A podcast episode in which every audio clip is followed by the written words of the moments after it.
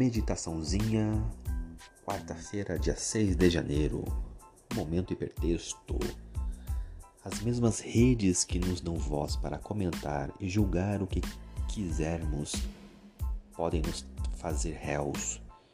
Basta uma palavra dita de forma errada, um pensamento equivocado e a reputação vai ladeira abaixo. Em meio a tanto julgamento daquilo que é alheio e quase nenhuma capacidade de autocrítica, a palavra hipocrisia é uma das mais ditas por aí. Mas você já parou para pensar que esse fenômeno pode ser algo que supera as tecnologias de comunicação, porque na verdade ele tem a ver com aquilo que o ser humano é?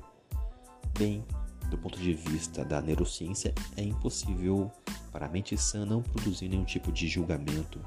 O neurocientista Pedro Cabras explica como funciona a dinâmica mental no processo de julgamento e aponta as inevitáveis incoerências do julgamento humano quando o que está em jogo tem valor afetivo para o julgador.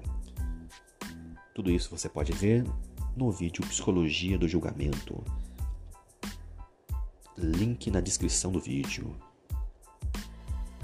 Rede semântica.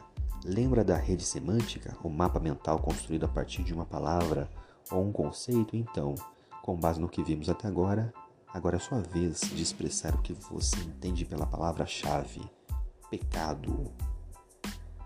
E essa foi a meditação de hoje.